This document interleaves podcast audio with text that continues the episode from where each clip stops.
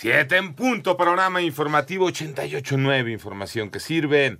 Yo soy Alejandro Villalbazo, Twitter, TikTok, arroba mm, Villalbazo. 3 es martes 29 de agosto, Iñaki Manero. Hola, Iñaki. Hola, en el panorama nacional, eh, séptimo tribunal colegiado penal en Ciudad de México rechazó admitir diversos medios de prueba presentados por el narcotraficante Rafael Caro Quintero en el proceso de extradición a los Estados Unidos que se le sigue.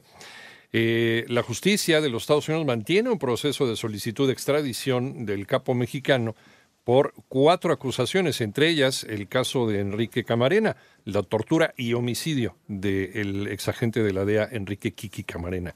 Por otro lado, la Comisión Nacional de los Derechos Humanos rechazó solicitar a las autoridades competentes emitir medidas cautelares para frenar la distribución de los libros de texto gratuito de la Secretaría de Educación Pública. El organismo consideró que la dependencia federal no vulneró ningún derecho en agravio de los niños, niñas y adolescentes mexicanos. La Cámara Nacional de Aerotransportes advirtió que una nueva reducción de slots, es decir, horarios de aterrizaje y despegue en el Aeropuerto Internacional en Ciudad de México, afectará la conectividad y generará la cancelación masiva de vuelos. Esto afectará a consumidores nacionales e internacionales, a un duro golpe a la economía. En Apatzingán, Michoacán, las autoridades estiman en 3.000 el número de familias afectadas debido a las acciones del crimen organizado para impedir el corte de limón.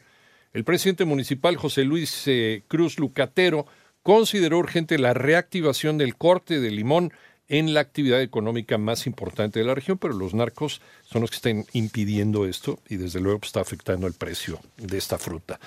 Fue presentado en el Congreso de la Unión la edición impresa del Código Nacional en materia civil y familiar. René Ponce. Académicos, diputados, senadores y especialistas en derecho atestiguaron en la Cámara de Diputados la presentación del nuevo Código Nacional de Procedimientos Civiles y Familiares que, según los presentes, marcará un antes y un después en materia de resolución de conflictos de tipo civil en México. En su oportunidad, Juan Carlos Cervantes, del Centro de Estudios de Derecho e Investigaciones Parlamentarias, destacó. Se busca resolver un problema muy importante con respecto a la impartición de justicia pronta y expedita. Mientras que Hugo Rosas de León, secretario de Servicios Parlamentarios, afirmó que esta ley busca proteger al débil y al vulnerable. Para 88 9 Noticias, René Ponce Hernández. No hay indicios de que el dinero del narco ingrese a través de las remesas, María Inés Camacho. La directora general de Financiera para el Bienestar, María del Rocío Mejía Flores, descartó que las remesas que envían los conacionales a sus familias aquí en nuestro país esté involucrado el crimen organizado, concretamente el narcotráfico. Realmente no hay indicios de esto, seguramente me imagino que como en todos los países,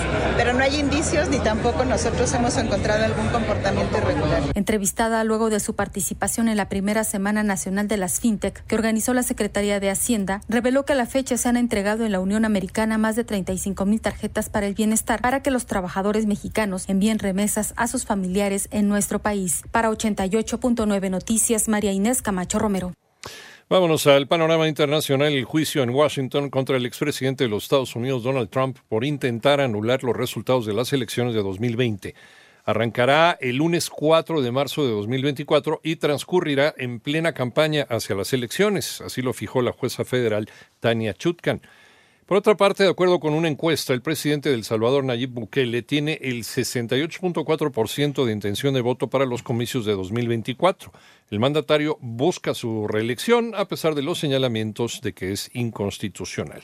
En tanto, la Corte Suprema de Chile condenó a siete militares en retiro a penas de hasta 25 años de prisión, esto por el secuestro y homicidio del emblemático cantautor Víctor Jara, ocurrido poco después del golpe de Estado de Augusto Pinochet el 11 de septiembre de 1973, en uno de los crímenes más simbólicos que dejó esta dictadura.